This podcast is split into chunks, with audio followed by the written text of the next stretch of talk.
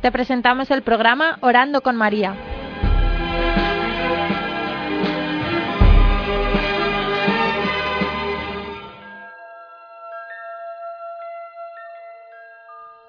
Nos habla John Nelson.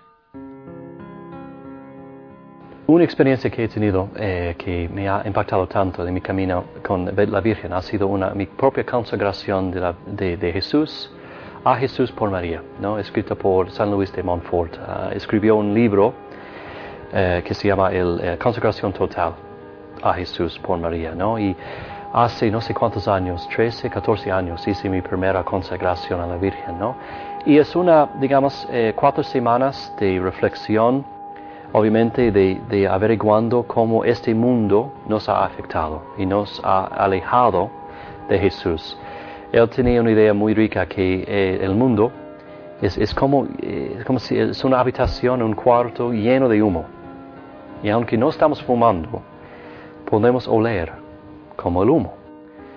Y aquí en este mundo, aunque no estamos, digamos, robando bancos, no estamos, digamos, eh, afligiendo a otras personas de manera muy, muy severa como ISIS o algo así, matando a gente, hay tanto pecado en el mundo que podemos oler del pecado y tenemos, podemos tener tendencias ¿no? dirigidas al, abiertas al pecado. Entonces, después de, este, estas reflexiones, él nos invita a acercarnos a, María, de conocerla mejor, y a través de María a Jesús, ¿no? La manera más eficaz de llegar a Jesús es por, por la Virgen. ¿Por qué?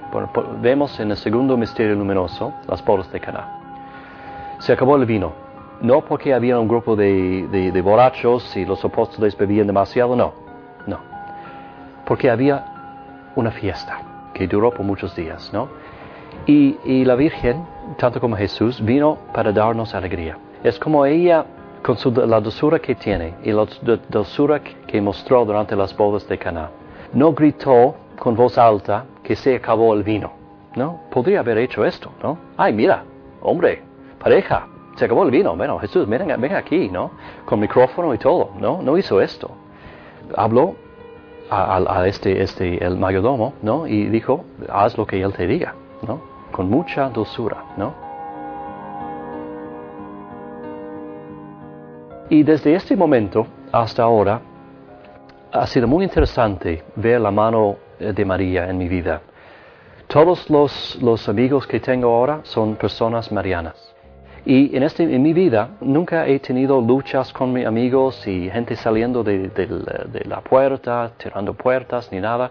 Ha sido un movimiento ¿no? a lo largo de los años, un reemplazo de personas que, que quizás no tenían una devoción muy fuerte a María a personas que son completamente marianas. Yo creo que ella quiere unir sus hijos, quiere que cada persona de la iglesia sea un hijo y es un hijo una hija de ella pero un hijo y una hija devota a ella.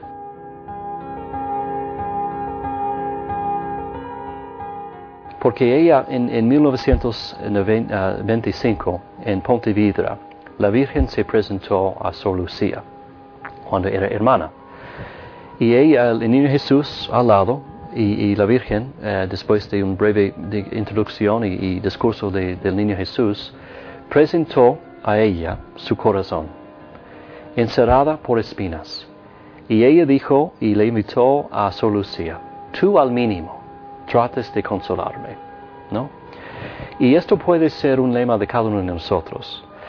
en cada cualquier cosa, cada pensamiento, cada obra, cualquier cosa, cada, palabra que decimos, podemos tratar de consolar a la Virgen, ¿no? Y quitar una de esas espinas de su corazón.